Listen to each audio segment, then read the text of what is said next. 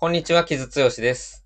大阪文也です。生活と映画は日々の生活の中で映画を見、映画を楽しみ、映画を語るためのトークプログラムです。はい、えっ、と、ゴールデンウィーク明けて、二人会としてはちょっと久しぶりなんでしょうか。えートークセッション第4回やねんけど、えー今回は、えーアポロ15、2分の1、うん。宇宙時代のアドベンチャーという映画を、にしたいと思います。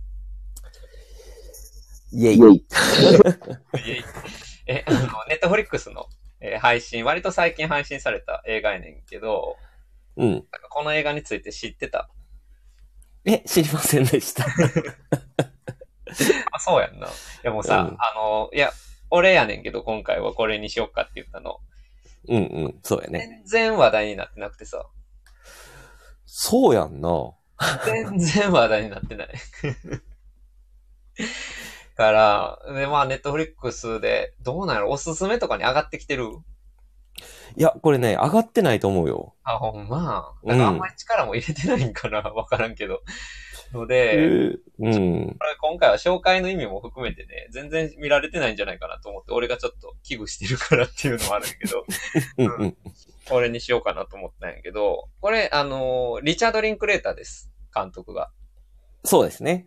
うん。の、リ、うん、そうやで。だから、あの、ね、仮にもリチャード・リンクレーターの新作がネットフリックスで出て、この話題にならなさってってちょっと若干思ってるので、まあ、うんじゃんやけど、大阪はリチャード・リンクレーターってまあまあ見てる感じで。いや、まあまあ、見てない感じやな。あ、そう。うん。なんかイメージある？いや、あの、やっぱり、あの、んなんやろう。あの、んなんやっけ？そんな口こぼれなんだよ。な、なんやっけって、ごめんごめん。いや、ちょ、今、単語がパッと出てこへんかったんやけど。えあのどういうことですかあの、あれ、6歳。いや、あの、いや、あの、こう、あの、サンセット、なんちゃらサンセットの映画撮ってる人やな、みたいな。はいビフォー三部作ですね。あはい。ビフォーサン あの、ビフォーサンライズ、ビフォーサンセット、ビフォーミッドナイトの3部作。そうそう。あのね、これ、これ、ちょっと待って、あの、私この収録のために結構準備してるからね。単 じゃあごめん書き留めてきてるから、ちゃんとこうやって。ごめん、今、イーサン・ホークっていう名前が出てこへんかった。うんいはいはいはい。了解、大丈夫です。はい。どうぞ。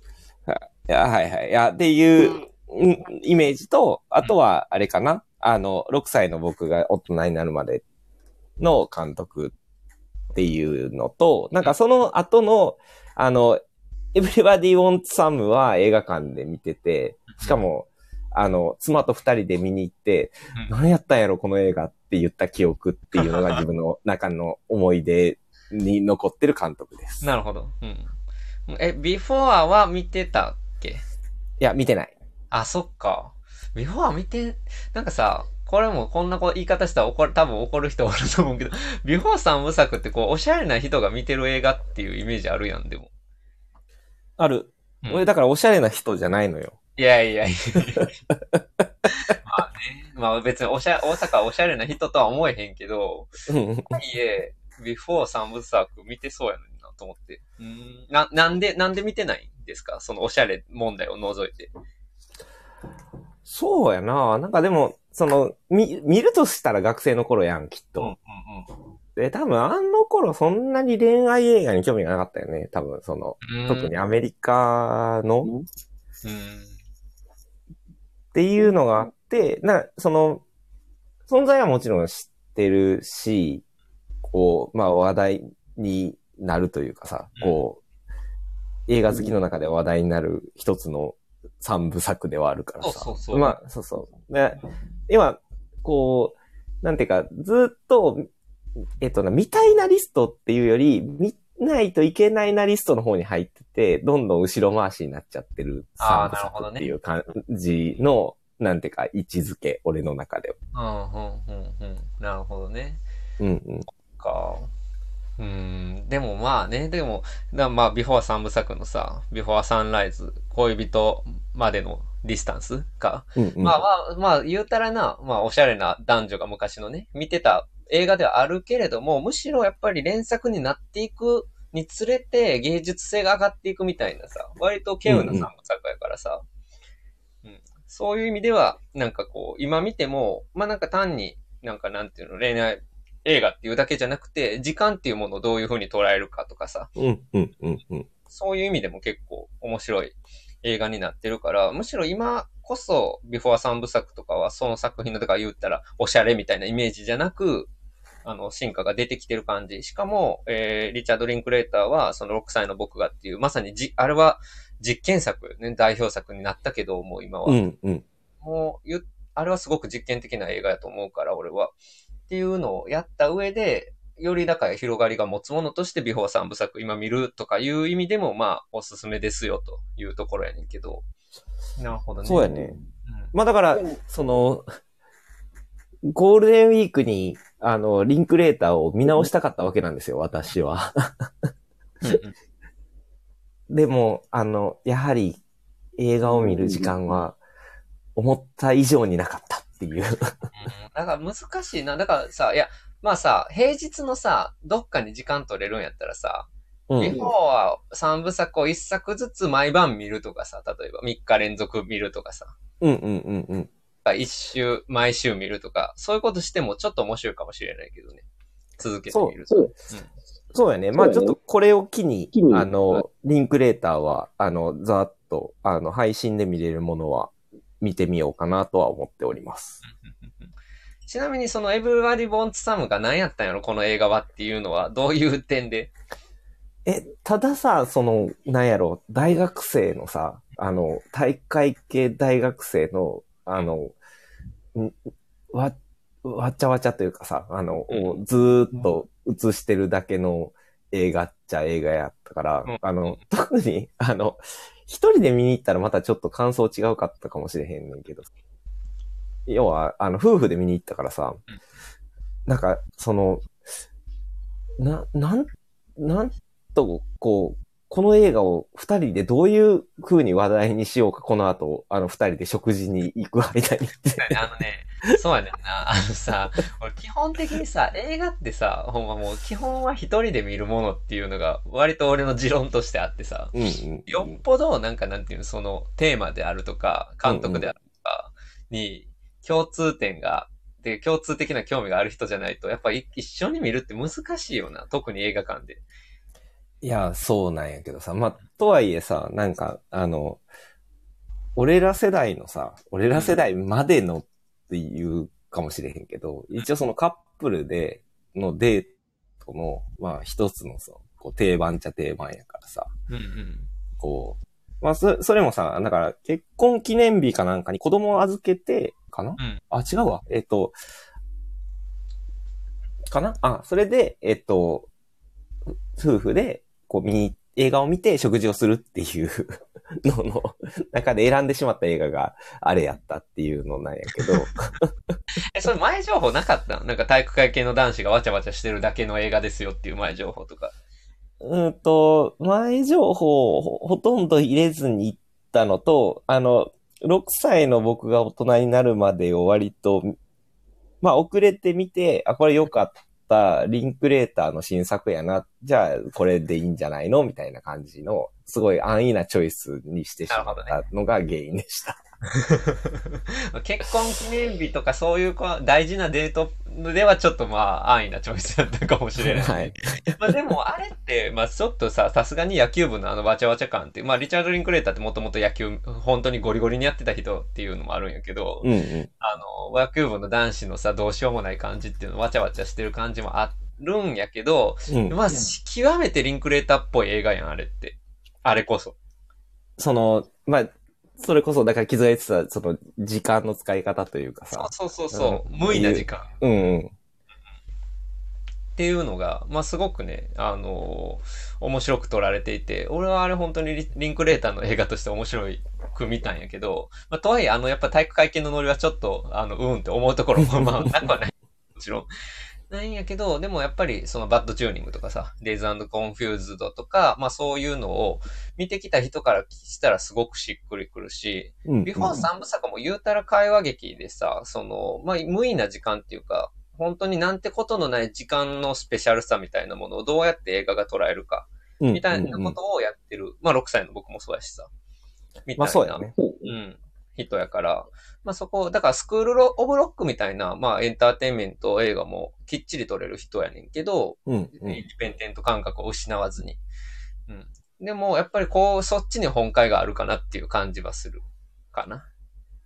多分、今改めて見直すのにちょうどいいかもしれない。あのうん、とは、うん、思ってはいるので、いますっていう感じだね。まあ、どうやろな。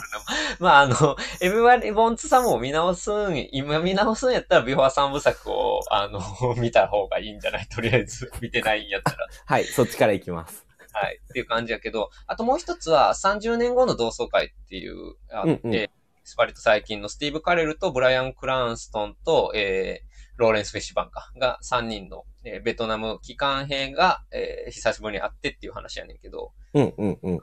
あれもなかなかいい映画で、あれは原作があるから割と明確なストーリーラインがリンクレーターの映画にしてはあるんやけど、あれも、まあ、言ったら、えーおっちゃん3人が久しぶりに会ってわい、わちゃわちゃ昔話してるっていうだけの時間とかをやっぱり使ってるので、うん、まああれもリチャード・リンクレーターらしく撮ってたね。うん。で、あれは本当に俳優3人がいい映画やから、あれも、まあ俺の中年男性問題っていうところも含めて、いい映画やし、で、あとはまあ明確に反戦映画になってるので、あれは。はい、はい、はい。そうそうそう。スティーブ・カレルをやってる、スティーブ・カレルがやってる役の人が息子をイラク戦争で亡くしたっていう設定なんやんか。うん、うん、うん。たちはベトナム機関兵でっていうところで、で、まあアメリカがなんで繰り返しそういう戦争をしてしまうのかっていうところもまあ内側に入っている。うん。で、あれはすごくいい映画です、俺は。うん。まあちょっとね、あの、めちゃくちゃパワフルかっていうと、まあまあ手堅い映画ではあるんやけど、うん、あれとうんうんまあまあ今見てもいい映画なんじゃないかなと思ったりはする。そして、うん。はい、あ、はいどう。ぞ。うんい。や、あの、30年後の同窓会をね、あの、上映の時に、割と予告編で見てて、あの、見たいなと思いながら今も見れてないっていう映画でもあったりするから、まあこれも、これは、これ多分、これは多分最初に次、リンクレーター は、まずこれを見ようかなと思。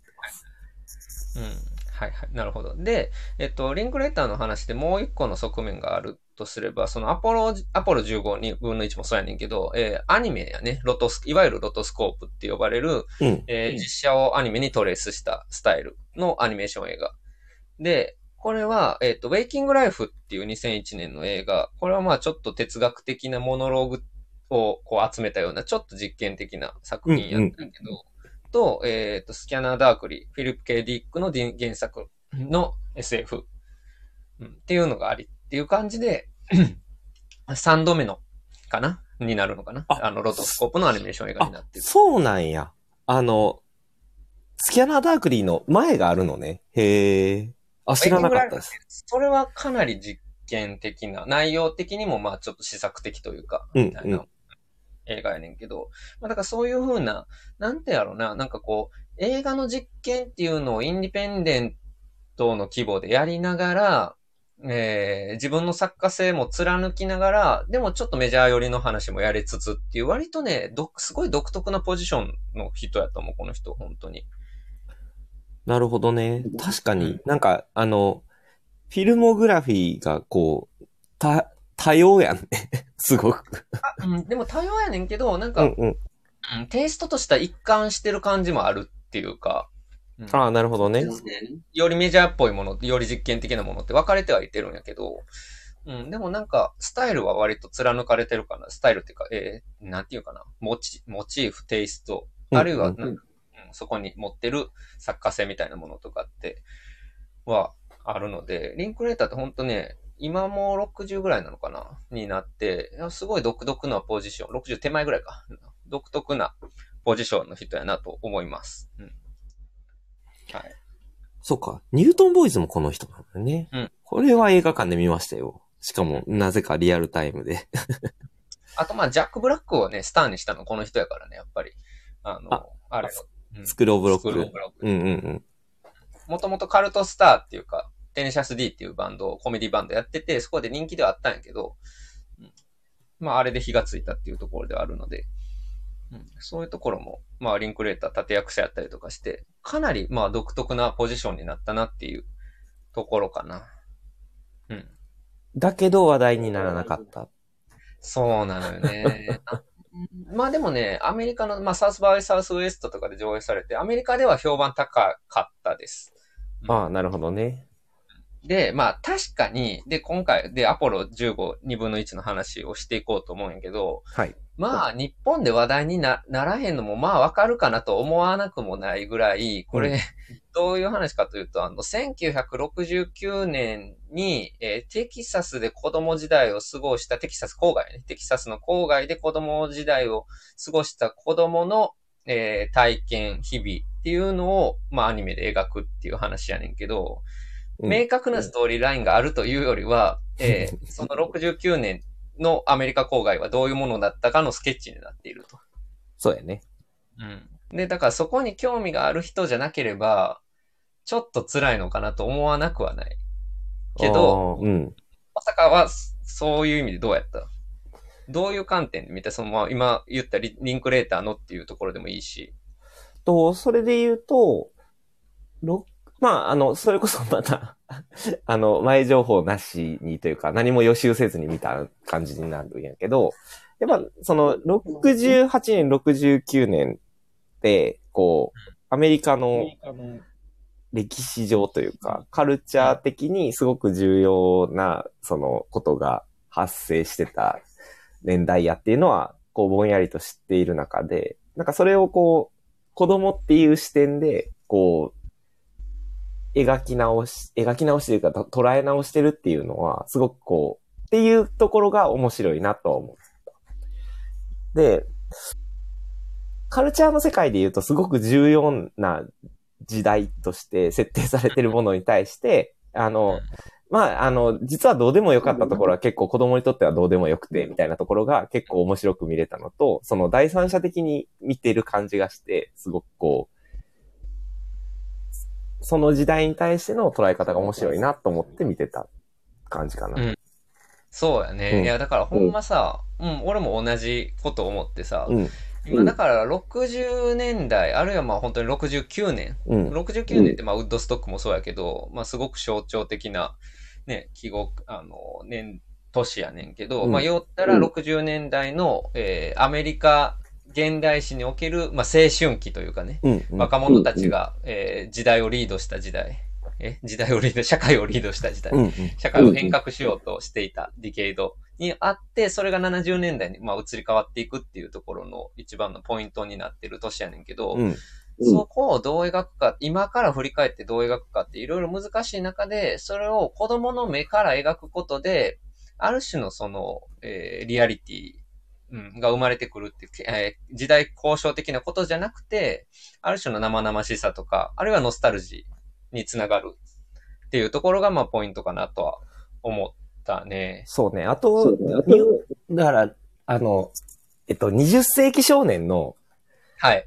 あの、マジで何も起こらない版っていう感じっていうのもえ、。20世紀少年って舞台あれ何年やっけ？あれはだから、えっと、アポロの話も出てくる。あの、少年時代の方で、えっと、万博の時の話でもあるから、あまあ、だから時代的には近いところなのか。そうそうそうそうそう。ああ、なるほどね。うーん。なるほど、なるほど。今、ごめん、さっきさ、あの、60手前かなって言ったけど、リンクレーター1960年生まれやったから、だから60過ぎやわ、この人。で、だから1969年に8歳、9歳とか。だから、まさしく主人公少年、スタンリーか、スタン君、うん。と同じぐらいやったんじゃないか。うん、そうそう。ところやね。そうそう。おその大阪万博？が、えっと、1970年やから、まさしく同じ時代の話ではあるってなるほどいう感じかな。ね。いや、ちょっと、うん、なるほどね。いや、今それさ、20世紀少年の話とか何も覚えてなかったから、今大阪がその話してくれて面白いなと思ったのはさ、うん要はさ、大阪万博ってそういう日本が高度経済成長でさ、うんなんかいろいろ発展していく中での象徴やっていうところもあるわけやんか。そうそうそうそうんで、アメリカにとってはまさにその1961年のこの映画でもモチーフになってるアポロ11号の、えーに人類初の月面着陸う。うんうんうん。まあ、あれもだからアメリカンドリームが宇宙、そして月にたどり着いたっていう、まあ一個の時代の象徴やったっていうところがあって、だからその、えー今から振り返った時に、その人類とか科学技術みたいなものが発展していった時のワクワク感に対するノスタルジーのアメリカでの象徴がまあそのあたりで、うん、うん。日本にもやっぱりその同時代的な、まあ、浦沢さんはね、やっぱりそのアメリカンカルチャー好きな人やから、余計そういうところ意識があるんかもしれんけど、日本でもやっぱりそういう時代感と重なるっていう、まあ、ことなんかな。そうそう。だ、やと思う。だから、その、うんと、そうやな。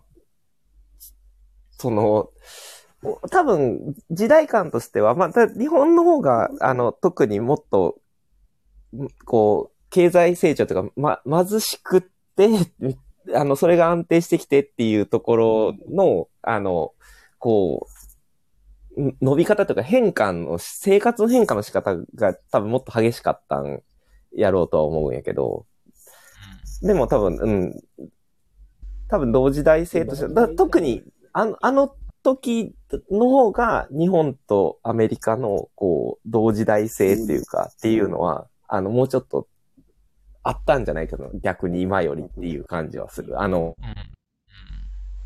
なるほどね。いやー、あら、いや、でもほんまさ、この映画見てて思ったのはさ、大阪さ、宇宙に憧れってある？特にないです。あ、ほんま？で、俺も特にないねん、そんなに。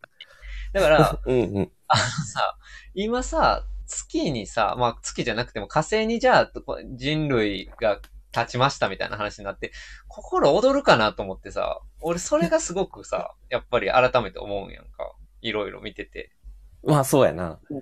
なんかアメアメリカにとっては、だから69年っていうのに、その人類が初めて月に立ったっていうことも国中喜んだ年やったみたいな感じで記憶されてるんやけど、うん、でも、もうさ、そのワクワク感自体多分もう失われたものやんな、多分。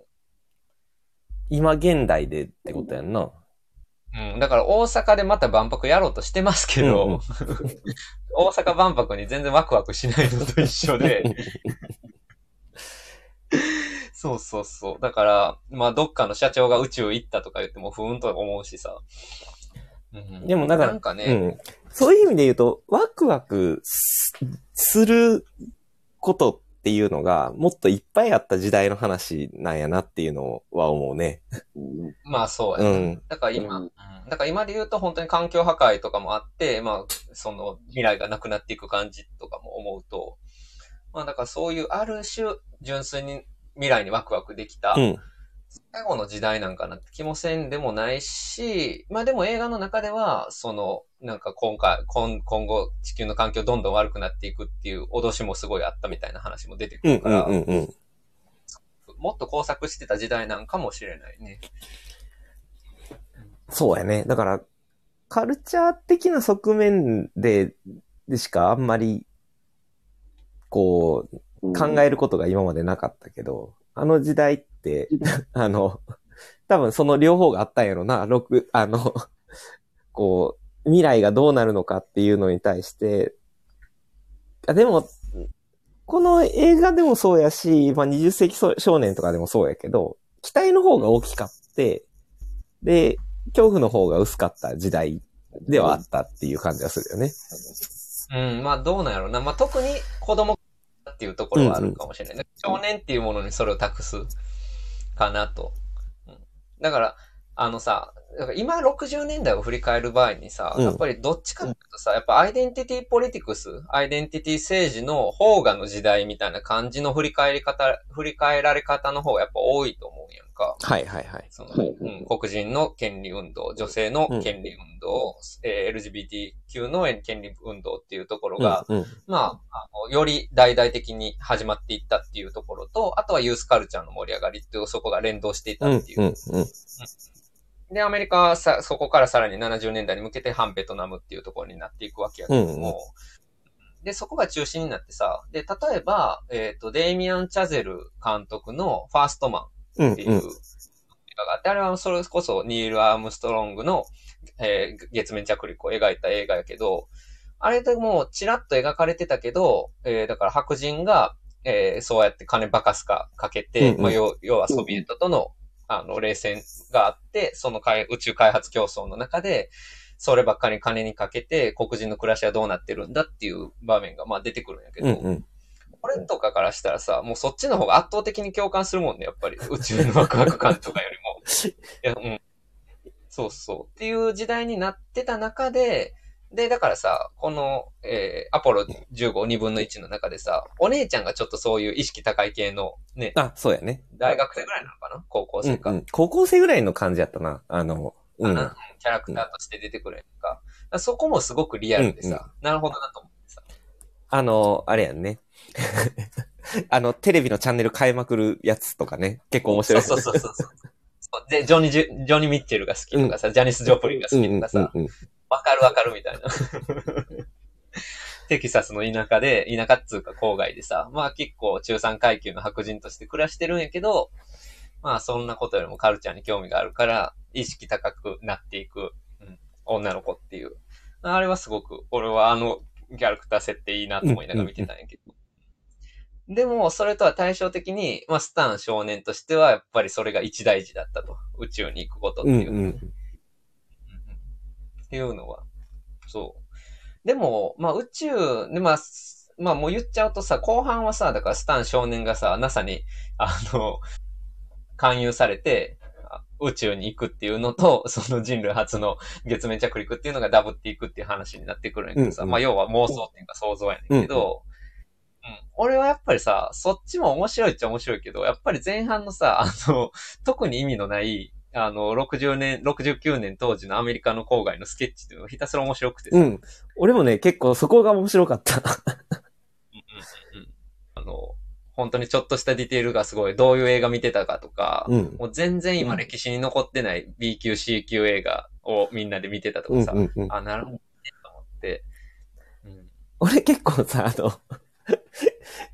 そうやったんやって思うのが、あの、く、車でさ、普通に飲酒運転 OK やったっていうくだりとかさ、あと、あの、一番俺受けたのが、あの、高速でさ、時速120キロ出しながら子供をくあのトラックの荷台に乗せてるって、あの、海に行くとかっていう話とか。なんかあの辺の、こう、なんていうか、テールのところが結構面白いっていうか、ああ、確かにっていう。うん、いや、ほんまだから世界中そういう感じやったんやと思うよ。だから飲酒運転の話でもさ、俺ら子供のじ頃ってさ、割と OK やった。まだそうやったね。うん。そうそう。っていうのもあるしさ。そう。だから、なんかこういうのってほんま難しくてさ、例えば、今はさ、何も言えなくなったよな、みたいなさ、何でもハラスメントって言われるから、コンプライアンスがうるさくてさ、うんみたいな感じの親父の昔語りになりがちやねんけどさ。とはいえ、そういう部分あったもんねっていうことを語るのって難しいなってよく思ううんけど、うんうんうん。でもそこが結構この映画の面白さにもなそうそうっ、てるようなってるなってる。あの、ね、車の排気ガスの中で走ってたとかさ。あれ、だから DD、あれ DDT を、だからあれ殺虫剤や。はいはいはい。あ、そうか、さっきそうそう。まあまあ、そうでしょうねっていうところで。だからまあそういうのが本当にいろいろ変わってた時代ですし、まあある種すごくイノセントやったっていう。まあうんうん60年代ってアメリカの現代史におけるある種のイノセンスみたいなものの象徴として使われることが多いんやけど、で、もっと言うなら69年っていうのがそのイノセンスの終わりみたいな感じの象徴でよく使われる。うんやけど、そうそう。だからまあそういう感じの、うん、時代感はすごくスケッチできてるなっていうところかな。そうやね。だから、その、まあ、ある意味装置としてあの妄想とアポロの話が逆に言うとあるけど、一番描きたかったのってあそこなのかなみたいな感じもするよね。うん、いや、うん、あそこなんじゃないかな。う んちなみにな、ナレーションをやってるジャック・ブラックうん。は、まあ、50ぐらい、50過ぎぐらいなんかな。なので、ちょっとスタンの子供時代とはずれるんやけど、だからまあ、明らかにリンクレーターが自分の子供時代っていうのを、まあ、ちょっとファンタジックにやりたかったのかなっていうところで、で、この話をしたかったんやけど、今、うん。もう本当に世界的に名監督、巨匠監督が、えー自分の子供時代を振り返るって映画が大ブームになっていてですね。なるほど。ちなみに、具体的に言うと。ヒュアランのローマ以降やね、うんうん特に。うんうんローマ以降やけど、えー、ケネス・ブラナーのベルファスト、えー、パオロ・ソレンティーノのハンド・オブハンド・オブ・ゴッドとか、うんまあ、そういう映画がすごい流行って、もうすぐポール・トマンス・アンダーソンのあリコリス・ピザもあるし、まあそういうふうに子供時代を振り返るっていう映画があってさ、映画が今ノスタルジーをどう捉えるかっていうのが本当にブームになっていて、なるほど。それをちょっと、うん、どう捉えたらいいのかなっていうのは思ってるねんな、俺すごく。ああ、なるほど。ノスタルジー否定派のキズくんとしては。基本的にはね。で、なんでノスタルジー嫌なんやろうなって俺ずっと考えててさ、もちろん答えは出てないんやけど、やっぱさ、昔は良かったになるとやっぱりちょっと怖いやん、それって。それはそうやね。かそううんそうやね。解雇主義になるのは良くないとはもちろん思うよ。うんうんでも、じゃあ昔を振り返ることが、今のために役に立つからみたいな、今にとって意義があるからみたいな、そういう、なんつうの、有用だからっていう、過去は今にとって有用だからっていう、プラクティカルな、バッサリした言い方も俺ちょっと嫌なんやんか。うん、うん、うん。だから、そこの塩梅が難しい中で、リンクレーターがこの映画で、おもし、あ、やっぱリンクレーターっぽいなと思ったのは、その、やっぱ時間の感覚、子供時代のさ、うんうん時間の感覚の、なんかあの、なんていうの、どうでもいいことがひたすら起こっていくことの、なんか、あの、時間の長さうんとかさ、うんうん。そういう感じはすごく捕まえてるなっていうふう ふうに思ってんな。ああ、なるほどね。だえっと、それは、その、絶妙なノス、だあれはノスタルジーが乗ってないっていうこと？で、いや、乗ってる乗ってる乗ってるけど、必ずしも69年良かったよねっていう話じゃなくて、うんうんうん1919年が良かったんだよねっていうことじゃなくて、まあ、ある種、その一つ一つ、なんか機能的に、機能って変える、収めるの機能的にね、的にエピソードを積み重ねていくことで、えー子供時代の時間のあり方みたいなのを、あのうまく映画の中に収めてる感じがするっていうかね。なんか、なんか6歳の僕とかと近い感じよ。はいはいはい本はいうんうん。を、ちょっとしたかな。ああ、なるほどね。確かに確かに。その、うん。で、それ、うん。で、それは、えー、リチャード・リンクレーターの子供時代でありつつ、まあ、アメリカの子供時代というかね、うんうん。アメリカが無邪気だった頃みたいな、うんうん ある意味では、うんね。っていう感じもあるかなと。なるほどね。でも、まあ、この問題はね、ちょっと引き続き考えていきたいなと思っていて。こう、ノスタルジー問題？そうそう。だから、ベルファストを見た時に、もう言っちゃうけど、ベルファスト俺ちょっとやっぱり、うーんと思って、ちょっと演出的にも、ちょっとこう、エモーショナルすぎるっていうか、感傷的すぎるんじゃないかと思う部分もあったっていうのもあるんやけど、うん、ちょっとやっぱり、うん、ノスタルジックが、やなと思いながら見てたんやけど、でも、ポール・トマス・アンダーソンのリコロスピザマジで最高と思ったんやけど、死者で見てなるほどね。その違いってどこなんやろっていうことをね、ちょっとまあ引き続き考えていきたいなとは思ってて。はいはいはい。まあ、ローマとかはさ、もう明確に演出がいいっていうところもあったりはするわけやしさ。うん。で、この一連のムーブメントのまあ先駆者っていうところもあるから、うん。鮮烈に見れたところもあるんやけど、うん。そうそう。そのあたりはね、ちょっと今、だから映画っていうもの自体がさ、まあある種、これだけもう100年、130年とか経ってさ、映画っていうカルチャー自体がもうノスタルジックなものになっていってるから、うん。例えば映画館で映画を見ることとかさ、特に。映画館で映画を見ること自体がノスタルジックになっていく中で、うん、どういう風に映画の中でノスタルジーを描くかって難しいなとよく思ってるんです。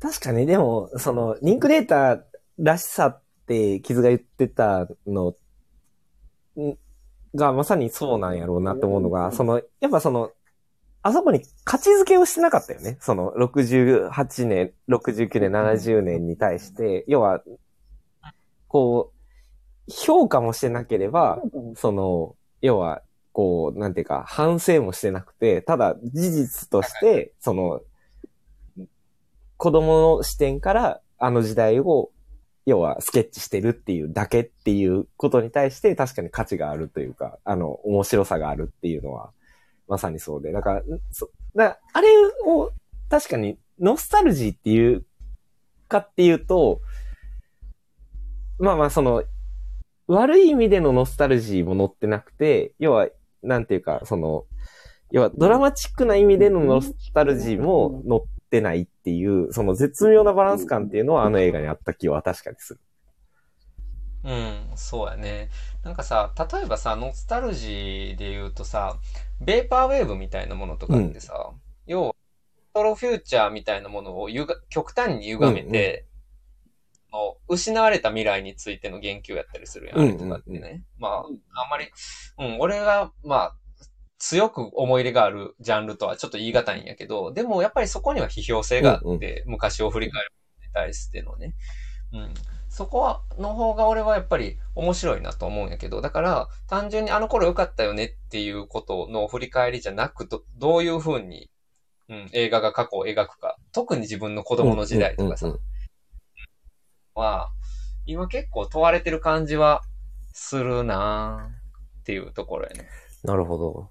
傷はちなみに、あの頃良かったよねっていう、き感覚というか記憶ってある？自分の生きてきた時代に自分？対して。自分か。自分はあんまないね。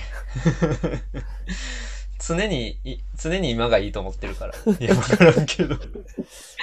いや、でもあんまりあの頃に帰りたいとかはないし、うんか、思ってしまったら、終わりと思ってるところが、節がちょっとある。ああ、まあそこは傷の戒律としてあるよね。対立、ドグマに。俺もちなみにないのよ。その、こ子供時代が良かったなっていうのは実はあんまりなくて。あの、その、なんかこう、気持ちを盛り立てるドラマチックな、こう、なんていうか装置としてっていうのは、あの、あるけど、冷静に自分の人生を振り返ると別にあの頃が良かったなっていうのはあんまりなかったりはする。なるほどね。うん。だから、まあでも、例えばこの監督陣が50代、60代になって振り返っているようにさ、そういう習慣が来るんかもしれないけど。まあそうね。まあでも、うん、でもまあ、ポール・トマス・アンダーソンのそのリコルス・ピザも、このリンクレーターのアポロ15、2分の1も、うんうん。やっぱりその、自分の子供時代を振り返ると言いつつ、まあその時代をどういう風に再現するかっていうことをやっぱりやってるから、まあそこら辺はやっぱり批評性があるからじゃないかな。うんうんうん。これを別にジャッジするわけじゃないんやけれども、うんどういう時代だったかっていうことをつまびらかにするっていう意味で。うん。だからやっぱりそういう意味でアメリカって、特に60年代、70年代とかってユースカルチャーが強かった時代やから、まあ、ふ振り返るだけでもダイナミックにはなるよ。まあそうね。そうそう。そこら辺は、まあ、面白いかなと、うん、思いました。あ俺は結構面白く見た実は映画だったのはそうですね。はい。じゃあ、定番の質問やねんけど、これ、この映画周りに勧められますか？この映画はですね、えっ、と、僕は勧められません。だから、ネットフリックスとかでも話題になってないよ。まあ。日本ではちょっと難しいよね。やっぱ、その、69年って時代っていうのに対してさ、ある程度やっぱり、その、素養がないと。俺もそんなにすごい知ってるわけでもないけど、ある程度、その、ん何が起こってた時代なのかっていうのを背景に知識としてないと、日本人としては特に楽しめないかもしれない。うんうんうんなるほどね。でもさ、例えばさ、あそこで描かれてるディテールってさ、別にどうでもいいことといえばどうでもいいことやん。要はさ、60年代のアメリカ現代史を学ぶっていう感覚じゃないわけやん、別に。うんうんうん。から、その当時の生活がどうやったかっていう小話を聞かされてる感じっていうか、だから、そこら辺が楽しめる人は楽しいかもね。まあ、そうね。でも、結構その、じゅ、需要、映画の需要のの仕方としては、まあ言い方悪いけど、ちょっとハイレベルじゃない？それは。ああ、うんそうなんかな。そうなんかな。いや、だから普通にさ、なんかなんていうの、外国のひ人のさ、小話聞くみたいな。うあの、なんていううん子供時代に何流行ってたかとかさ。あそうそう、でもさ、やっぱ映画ってさ、こう、なんていうか、うんと、割とやっぱストーリー自体を求める人が多いのは多いかなと思ってて、で、うん。なんていうか、そういう映画を期待してる人たちに対しての説明の言葉が思いつかないっていう感じはする。うん、まあうんそうやな。まあ、だからそういう意味では、エブバ Everybody Wants Some とかもそうやけど、特にストーリーが重要じゃないっていう、クリエイターのテイストが愛せる人には逆にやっぱぜひ見てほしい。うんうんうんうんうん。うんうんだからそこはビフォー三部作とかとも確実に繋がってるから、はい、見ます。なんかさ、この、俺が若干こう、説教してるみたいな感じの構造になるの嫌やねんけど。説教してないからね、見なさいとか。別に。いや、あの、ごめん。あの、俺があえてそう仕向けてる感じはするからごめんなさいね。すぐ、すぐおすぎにしてこようとするの、俺はね。見なさい。はい、見ます。はい。まあ、じゃあ言うと、あえて見なさいと。まあ、あのリスナーの方もまだこれアップル12個を見てない方は見なさいということで、よろしくお願いします。よろしくお願いします。はい。はい。じゃあ、こう、こん今回はこんなところかな。えー、じゃあ、最近見た映画として、えー、カモンカモンね。昨日一緒に見に行ったんやけど。改めてうん。どう、どうでしたか？カモンカモン。そうね。なんか、あの、今、リンクレーターの映画と、あの、並べて、あの、思い返すとちょっと、昨日思ってた感覚とちょっと、感想とちょっと違ってくるところが出てくるかもね。なあの、うん結構こう、リアリティに沿って、すごくこう、あの、なんだろう、し瞬間瞬間を切り取ってる感じの撮り方の映画やなと思って見てたんやけど、その子子供時代っていうの記憶に対して。うんうん。あの、なんやろ、リンクレーターの映画と比較すると、あの、すごくドラマチックな映画やったなって、あの、今、逆に言うと思い、直したって感じがする。ああ、なるほどね。うんまあ、プロットとしても実は山場あったりするもんね、全体。うんうん。うん。さりげない話やけど。まあ、とはいえな。あの、世のそれこそドドラマティックな物語が好きっていう人からしたらすっごい地味な映画ではあると思うけど。う んそうね。まあなんかでも、うん。でもやっぱりこ両方の感覚で見れる映画やったかなっても思うかな。カモンカモンに関しては、その、親としての感覚っていうのと、子供だった自分っていう感覚っていうのの、両方の視点で見れた映画やった気はするね。なんか、両方にの視点で共感う、というか、があってっていう感じではあった。うん。なるほど。そうね。なんか俺とかはさ、やっぱり大人の視点ですごく見てしまうというか、やっぱ大人が次世代のことを考える時の不安とか、まあなんかその責任感みたいなことですごく見てしまうんやけど、まあなんか子供を持つ身としても両方感じられたってことやそうやね。やっぱり、まあ、自分たちの子育ての、にかぶすところとか、もう、バチバチ共感するところとか、それがゆえての感動っていうのもあるけど、やっぱ、それだけじゃなくて、やっぱ子供の視点で逆に映画っていう媒体を通すと子供の視点側でも、あの、親との関係とか大人との関係って見直せるんやなっていうのを感じた映画でもあったかなって、今振り返ると思うね。うん。なるほど。うんうん。なるほど。カモンカモンは周りに進む、もうこればっかり、周りに進められますカモンカモンはか進めます。うんうん 進めたいですね。うんうんうんうんうん。そうやね。まあ特に俺らの年代は結構ね、染みる感じはするな。30代、40代。うんうんうん俺みたいに子供いなくても、やっぱり考えるし、あの、次世代っうんうんうんうん。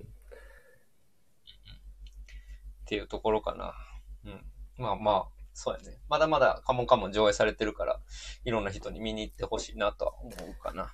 うん。そうやね。だから、うん、アポロ15、2分の1と並べて見てみたら、面白いところあるかもしれない。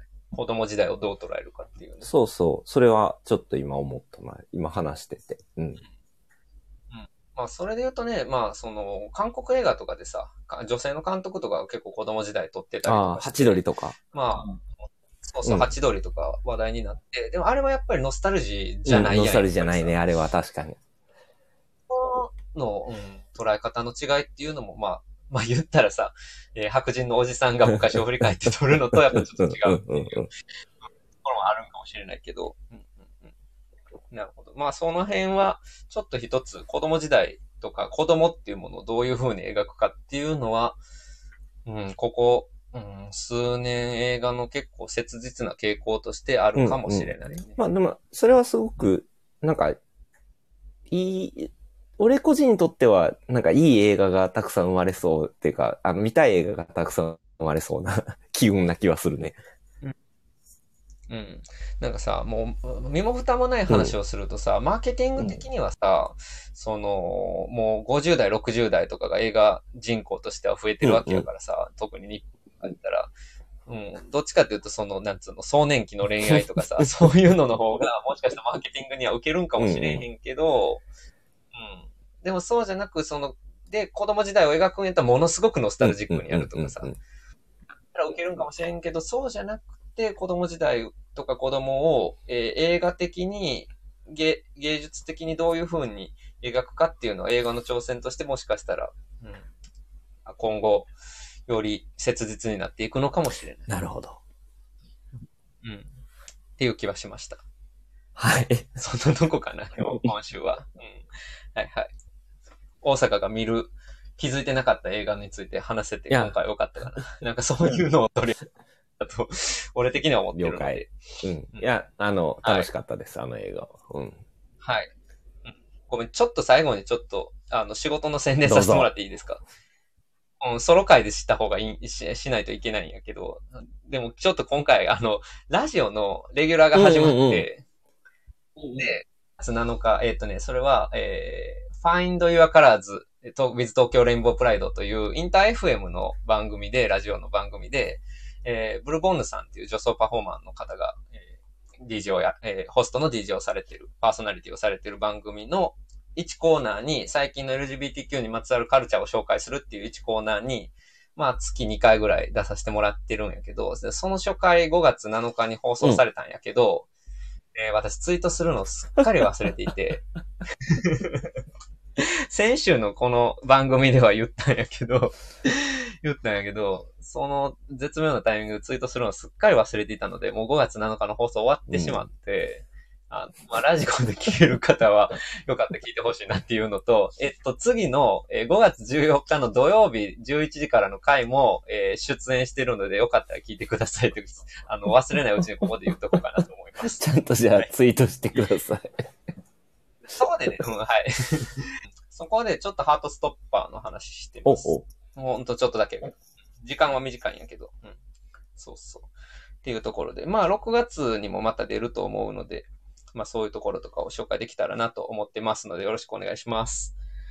はい。他は、他の仕事の宣伝はソロの方でします。こ、こ、はい。まあここは喫緊でね、必要やったからっていうことなんだね。はいはい。そうそうそうそう。なので。はい。で、大阪もまた次の作品何にするかも考えながら引き続きよろしくです。はい了解はい。